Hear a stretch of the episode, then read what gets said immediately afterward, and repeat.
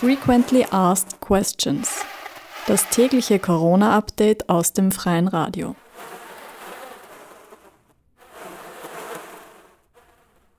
Hallo und herzlich willkommen bei Frequently Asked Questions, dem täglichen Corona-Update aus dem freien Radio.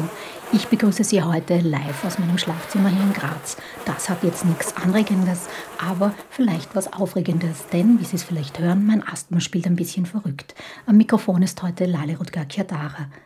Nachrichten haben unterschiedliche Formen und manche nehmen überhand und so sitzen und stehen wir gebannt vor Fernsehern, Smartphones und natürlich dem Radio und warten auf die neuesten Infos zu einem ganz frischen RNA-Virus. Manchmal kann das auch zu viel sein und daher am Ende der Sendung Nachrichten aus dem Terrarium. Die Verordnungen der Regierung werden trotz ihrer Härte und ihres Umfangs mehrheitlich für sinnvoll und wichtig empfunden, um die Corona-Pandemie einzudämmen. Trotzdem ist es gerade auch jetzt wichtig, die politischen Vorgänge kritisch zu hinterfragen. Ein Aspekt dabei ist die Wahrung der Rechtsstaatlichkeit. Ein kritischer Kommentator jener Einschränkungen unserer Rechte ist der ehemalige Nationalratsabgeordnete und Hochschullehrer Alfred Noll. Im Telefoninterview mit Jörg Stöger vom Freien Radio Salzkammergut spricht er über die Wichtigkeit der Wahrung der Rechtsstaatlichkeit, auch in Zeiten der Krise, und gibt seine Einschätzung der diesbezüglichen aktuellen Situation in Österreich wieder. Am Telefon begrüße ich jetzt Alfred Noll. Danke, dass Sie sich äh, für uns Zeit genommen haben. Schönen guten Tag an alle. Herr Noll, in Ihrem Artikel vergangener Woche im Standard haben Sie vom Siechen der Grundrechte in Zeiten der Seuche geschrieben und haben das an dem Beispiel der Verordnung zur Ausgangsbeschränkung festgemacht. Äh, können Sie äh, für Menschen, die diesen Artikel nicht gelesen haben, erläutern, wo Sie hier die rechtsstaatliche Problematik sehen?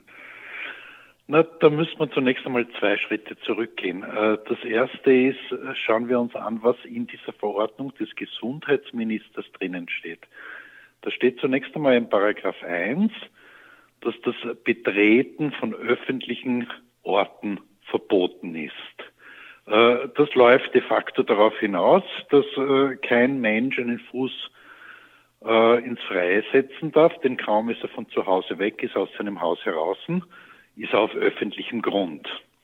Äh, das ist zunächst einmal eine ganz evidente Freiheitseinschränkung. Es ist nicht nur eine Freiheitseinschränkung, es ist auch eine Einschränkung der sogenannten Freizügigkeit, die uns seit 1867 im Artikel 4 des Staatsgrundgesetzes gewährleistet ist. Äh, Freiheitseinschränkung aber nicht absolut, denn in Paragraph 2 dieser Verordnung sehen wir jetzt einige Ausnahmen von diesem allgemeinen Betretungsverbot. Äh, diese Ausnahmen sind dort taxativ angeführt. Man darf spazieren gehen, man darf einkaufen gehen, man darf zur Arbeit gehen, man darf hilfsbedürftige Personen auch betreuen. Das ändert aber nichts daran, dass zunächst einmal ein allgemeines Betretungsverbot für alle öffentlichen Orte da ist und die Ausnahmen ja nur dann gelten, wenn ich gegenüber der Polizei geltend machen kann oder glaubhaft machen kann, dass diese Ausnahme zutrifft. Das heißt, das Erste, was wir feststellen, ist, meine Freiheit ist rechtfertigungsbedürftig. Ich muss mich rechtfertigen, wenn ich in der Öffentlichkeit bin. So. Zweite Frage, darf der Gesundheitsminister das durch eine Verordnung?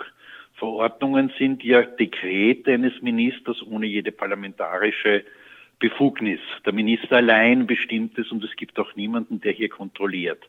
Verordnungen zum Beispiel müssen auch nicht vom Bundespräsidenten gegengezeichnet werden. Das Recht des Gesundheitsministers, eine Verordnung zu erlassen, findet sich im sogenannten Covid-19-Maßnahmegesetz vom 16. März. Dort steht aber etwas anderes drinnen als das, was wir in dieser Verordnung lesen. Im Gesetz steht nämlich drinnen, der Gesundheitsminister darf Verordnungen erlassen, mit denen das Betreten bestimmter Orte verboten ist. Was wollte uns der Gesetzgeber, also das Parlament, damit sagen? Äh, das steht in den Erläuterungen zu diesem Paragraph 2 des Covid-19-Maßnahmegesetzes. Dort steht drinnen, naja, der Gesundheitsminister könnte zum Beispiel verbieten, dass man Parks betritt oder Spielplätze oder Sportplätze oder auch Seeufer. Das ist aber jetzt etwas ganz anderes als das, was in der Verordnung selber drinnen steht. Die Verordnung sagt, wir dürfen nirgends hingehen, außer wir können uns rechtfertigen. Der Gesetzgeber meinte, Der Gesundheitsminister dürfe ohne dies nur einzelne Orte vom Betreten ausnehmen. Und das ist ein eklatanter Widerspruch. Das steht dem Legalitätsgebot entgegen. Äh, der Minister macht hier mehr, als es ihm vom Parlament an Befugnis eingeräumt wurde. Was wären dann Ihre Schlussfolgerungen daraus? Äh, ist diese Verordnung Unrecht, nicht rechtsgemäß, ähm, müsste hier äh, noch genauer formuliert werden? Oder? Na, meine äh, juristische Qualifikation ist eindeutig. Der Minister äh, betreibt hier etwas, was man als überschießend, auch als illegal bezeichnen kann. Richtiger, wenn man das jetzt juristisch sieht, wäre es gewesen, wenn der Gesetzgeber das, was jetzt in der Verordnung drinnen steht, selber ins Gesetz geschrieben hätte dann müsste im Gesetz drinnen stehen, dass das Betreten öffentlicher Orte verboten ist. Und wenn dem Gesundheitsminister dann die Verordnungsermächtigung gegeben wäre, dass er Ausnahmen davon festsetzt, zum Beispiel um seinem Beruf nachzugehen, zum Beispiel um spazieren zu gehen, Sport zu treiben alleine und vieles mehr, dann hätte das wenigstens juristisch Hand und Fuß. Es kommt aber noch ein Aspekt dazu. Äh, diese Verordnung verbietet uns, öffentliche Orte zu betreten. Jetzt hat Österreich seit 1988 ein sehr äh, gutes, sehr äh, festes Freiheitsrecht. Das findet sich im Bundesverfassungsgesetz über den Schutz der persönlichen Freiheit aus dem Jahr 1988. Dort steht drinnen, dass die persönliche Freiheit von Menschen nur dann beschränkt werden darf, wenn ganz bestimmte taxativ angeführte Dinge vorliegen. Zum Beispiel, wenn jemand eine strafbare Handlung gemacht hat und verurteilt wurde oder wenn ein Untersuchungshaft genommen wird und einiges mehr. Aber es steht definitiv nicht drinnen, dass Personen, die nicht infiziert sind, das sind die meisten von uns, an bestimmte Orte gebunden sind, nämlich zum Beispiel an Zuhause. Und äh, das Ganze steht natürlich deshalb in einem enormen Spannungsverhältnis zum allgemeinen Freiheitsrecht. Und wenn der Gesetzgeber es wirklich seriös und ernst gemeint hätte, dann hätte er zunächst, erster Schritt, in diesem Freiheitsgesetz eine Ausnahme für die Pandemiebekämpfung machen müssen. Manche Länder haben das, Österreich hat das nicht.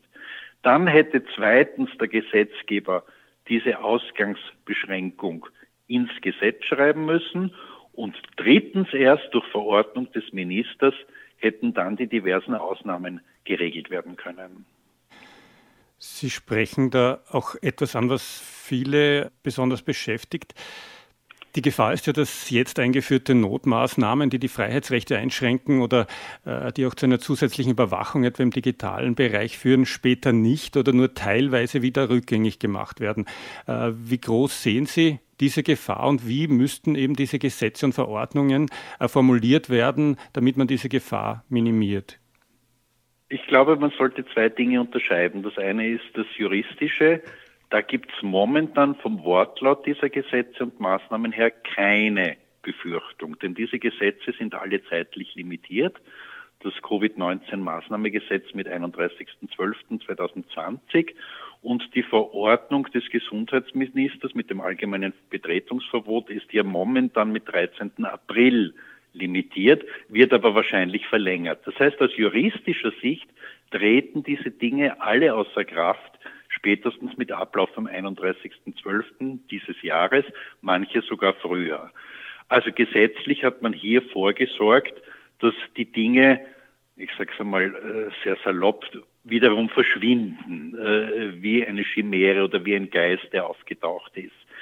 Äh, wenn man sich allerdings in der Geschichte ein bisschen äh, umblickt und äh, die Erfahrungen mit sogenannten Notstandsgesetzen sich vergegenwärtigt, dann kommt man darauf, dass viele dieser Maßnahmen ein bürokratisches Eigenleben entwickeln und dass es äh, schon die Tendenz gibt, äh, Routinen, die man zur Krisenbewältigung ursprünglich auch durchaus sinnvoll angewendet hat, dann ein gewisses Eigenleben führen und sich quasi in bürokratischen Abläufen verlängern.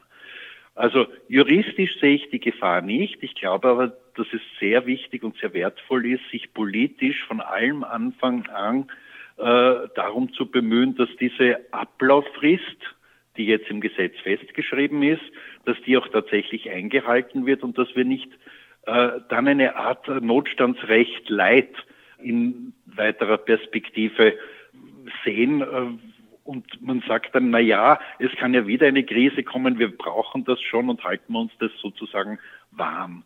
Also zwei Dinge, die man unterscheiden soll. Juristisch ist momentan gewährleistet, dass all das außer Kraft tritt, und zwar von alleine außer Kraft tritt, ohne dass es hier eine weitere gesetzgeberische Aktivität braucht. Politisch meine ich allerdings, dass es durchaus klug ist, immer wieder und äh, fast tagtäglich darauf hinzuweisen, dass diese Dinge dann auch nicht überleben dürfen. Hm. Herr Noll, wo würden Sie denn generell die Grenze erreicht sehen, wo die Einschränkungen der Bürgerinnenrechte nicht mehr mit dem Gesundheitsargument zu rechtfertigen äh, wären? Also welche Maßnahmen dürften aus Ihrer Sicht auf gar keinen Fall eingeführt werden, selbst wenn äh, sich die Situation der Pandemie noch verschlimmert? Das ist eine schwierige Frage, weil man dann sehr schnell äh, ins, ins Fantasieren kommt äh, und äh, das liegt mir an sich nicht. Äh, aber bei zwei Dingen, glaube ich, kann man das äh, doch relativ plastisch machen. Das eine ist äh, die gänzliche Außerkraftsetzung von Datenschutzrechten. Also wenn die Regierung jetzt hier andenkt, zum Beispiel das Datentracking im großen Maßstab zu machen und dann meint, äh, es lassen sich Bewegungsprofile ohne dies anonymisieren, äh, dann bin ich sehr skeptisch und die gesamte Judikatur europäischer Verfassungsgerichte sagt uns ja auch, dass das an sich eine Vorratsdatenspeicherung ist, die höchst problematisch ist. In welchem Umfang man das rechtfertigen kann und nachdem ja auch gar nicht gesichert ist, dass dieses Datentracking ein wirklicher Beitrag zur Bekämpfung der Pandemie ist, äh, das, da kann sich jeder selber ein Bild machen. Ich glaube, hier sollte höchste Vorsicht gewahrt sein. Manche Datenschützer sagen, na ja, das lässt sich schon anonymisieren. Äh, meine Erfahrung oder meine Fürchtung ist eher, sobald diese Daten einmal bei Behörden liegen, ist äh, eine Reindividualisierung wahrscheinlich technisch möglich. Äh, da sehe ich ein Problem. Noch gravierender wird es, äh, wenn man quasi inverse Fußfesseln macht, indem man sagt, Leute dürfen nur mehr dann auf öffentliche Orte äh, gehen oder ins Freie gehen, wenn sie über eine entsprechende App auf ihrem Handy verfügen und nur wenn sie hier mit dem App signalisieren können, dass sie nicht infiziert sind oder dass sie infiziert sind, dann ist überhaupt ein Betreten öffentlicher Orte möglich. Also da ist sicher die Grenze dessen erreicht, was wir nach unserem Verständnis liberaler Demokratie aushalten würden. Und äh, dann gibt es natürlich viele Facetten, wo es problematisch wird. Also eine allgemeine Anordnung, dass nur mehr das Homeoffice möglich ist und dass jeder Arbeitszusammenhang verunmöglicht wird, das wird sich einfach faktisch nicht machen lassen. Und da kommt man schnell an die Grenzen dessen, was der Gesetzgeber anordnen kann, dann aber gar nicht überwachen kann was deshalb auch sinnlos sein wird.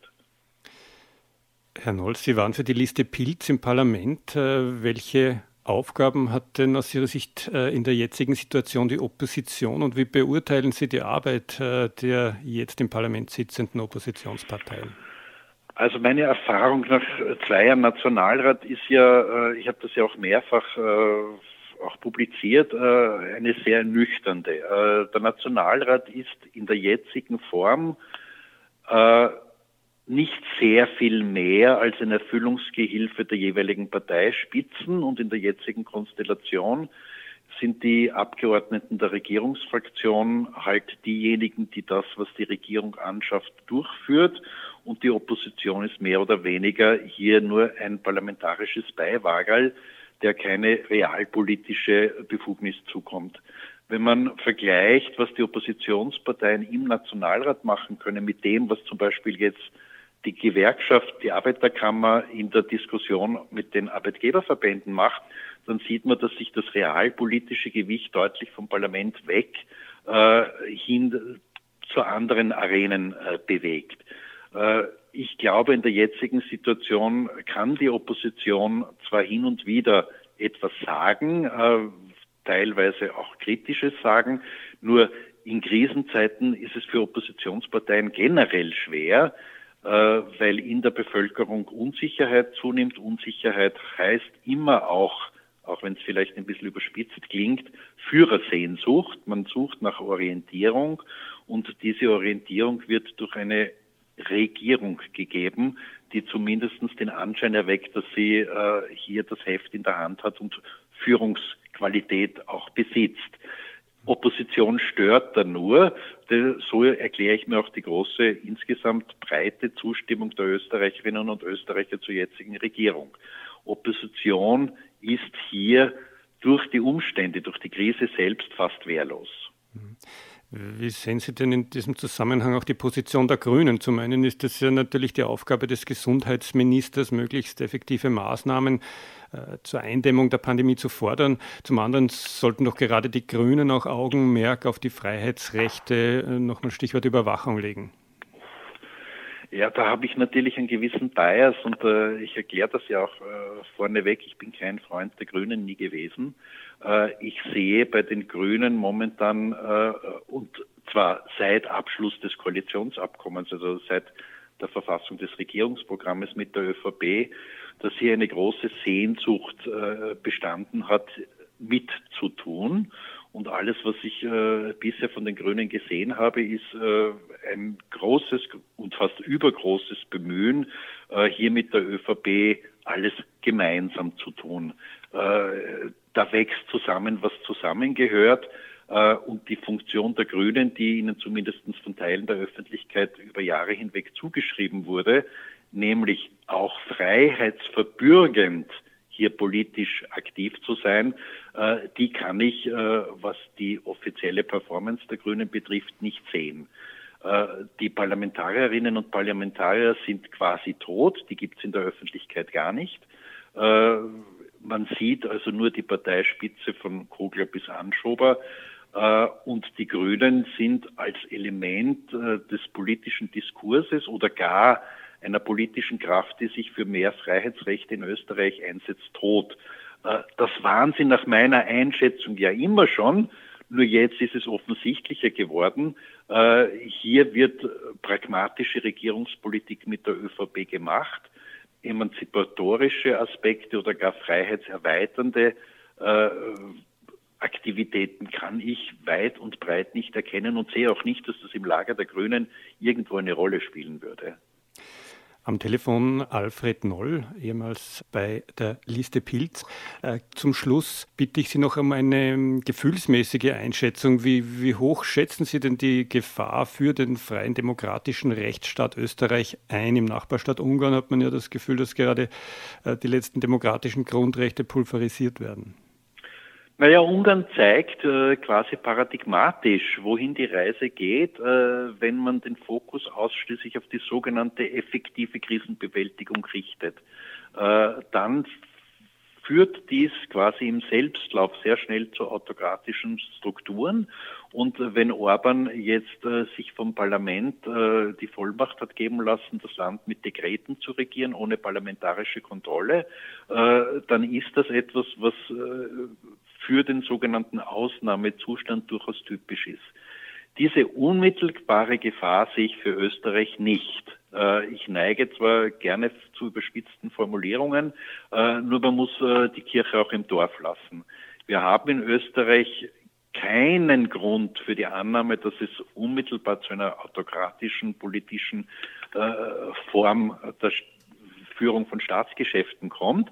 Aber jede Krise, egal ob medizinisch, ob sie wirtschaftlich oder politisch induziert ist, neigt immer dazu, bei vielen Leuten Unsicherheit entstehen zu lassen.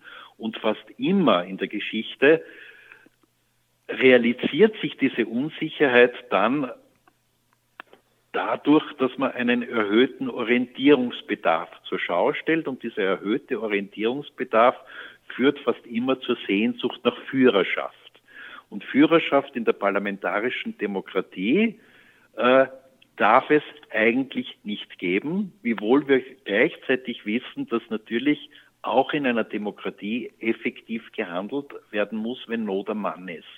Äh, zusammenfassender Satz, ich sehe nicht, dass wir unmittelbar die Gefahr einer autokratischen Regierung vor uns haben, aber ich sehe die Notwendigkeit, permanent das im Auge zu behalten und als Gefahr uns vorzustellen.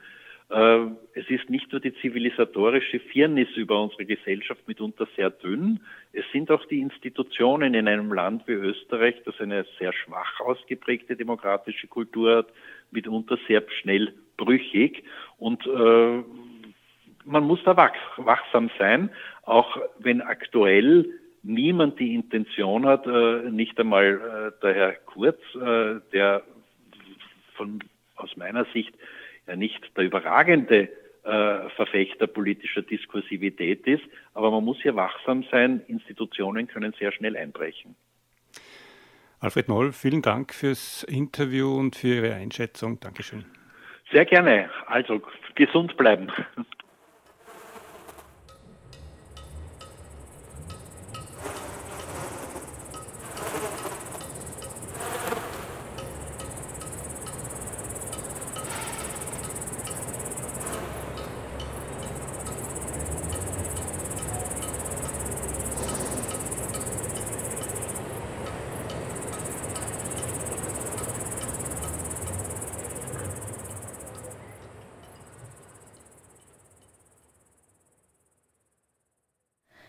Nachrichten aus dem Terrarium oder die Necropolitics-Debatte anhand einer Reihe an Einblicken in den posthumanistischen Ich-Begriff im ambiranten Freiheitsentzug von den anderen.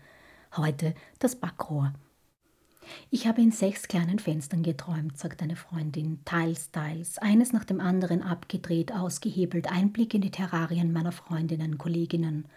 Noch nie in meinem Leben habe ich so viel Zeit damit verbracht, zu thematisieren, dass ich jemanden nicht verstehe und ich verstehe oft nicht. Videoconferencing, Chats.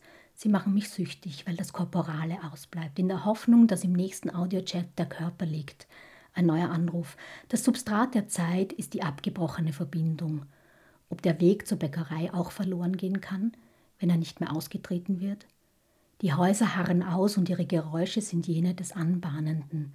Der ewige Sonntag, welcher anbahnt den Rhythmus der tieffrequenten Autos. Ich gehe nun blind durch die Stadt, die noch fremd ist. Es tropft links hinten.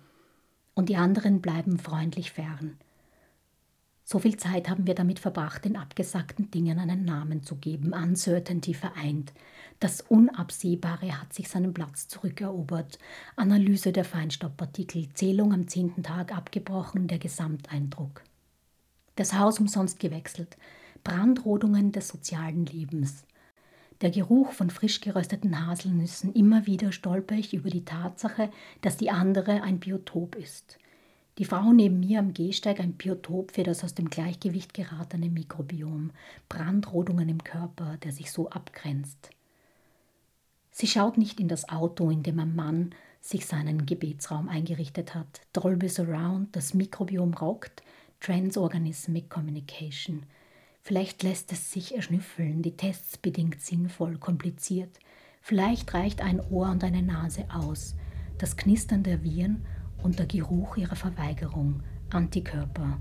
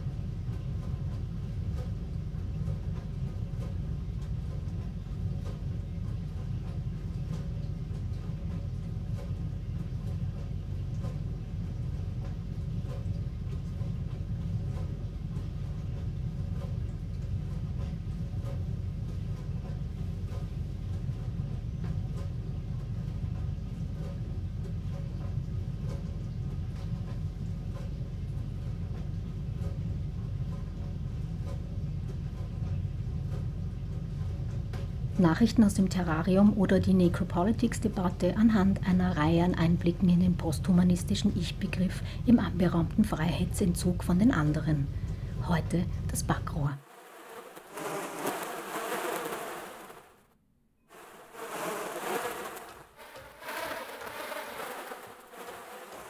Das war Frequently Asked Questions in der Ausgabe vom 3. April. Die Sendung hört ihr gleichzeitig in Wien bei Radio Orange, in Innsbruck bei Freirad, in Salzburg bei der Radiofabrik und in Lietzen bei Frequenz. Einen Tag später bei Campus Radio in St. Pölten, Radio Froh in Linz und nun zweimal die Woche beim Freien Radio Salzkammergut. Auf Wiederhören.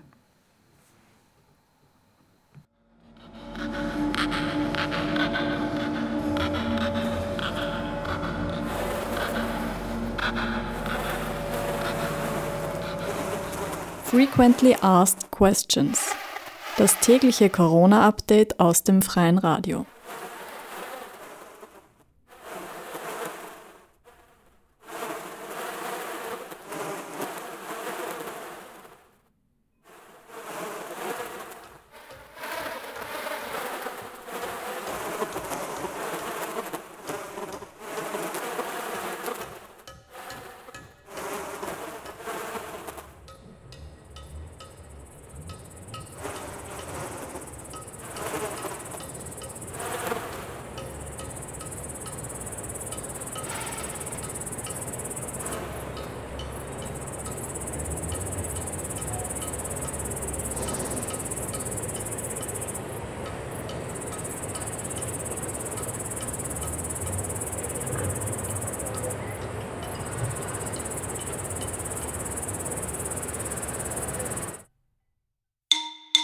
Starting March 15th, every person must stay at home. Exceptions to this rule include emergency grocery shopping, caretaking, attending jobs, and walking one's dog. This way, the spreading of the virus will be brought to a minimum. Please wash your hands regularly, keep at least a 2 meter distance from other people, and air out rooms in your apartment. Inquire about your older or ill neighbors to see if they need help. Current information regarding the coronavirus can be found online at socialministerium.at or by calling the Corona hotline 0800 555 621. By dialing 142, you can reach the crisis hotline in case of fear or anxiety. In case of a fever, coughing, breathing difficulty, or shortness of breath, please call your doctor or the health hotline by dialing 1450. Stay safe and stay healthy.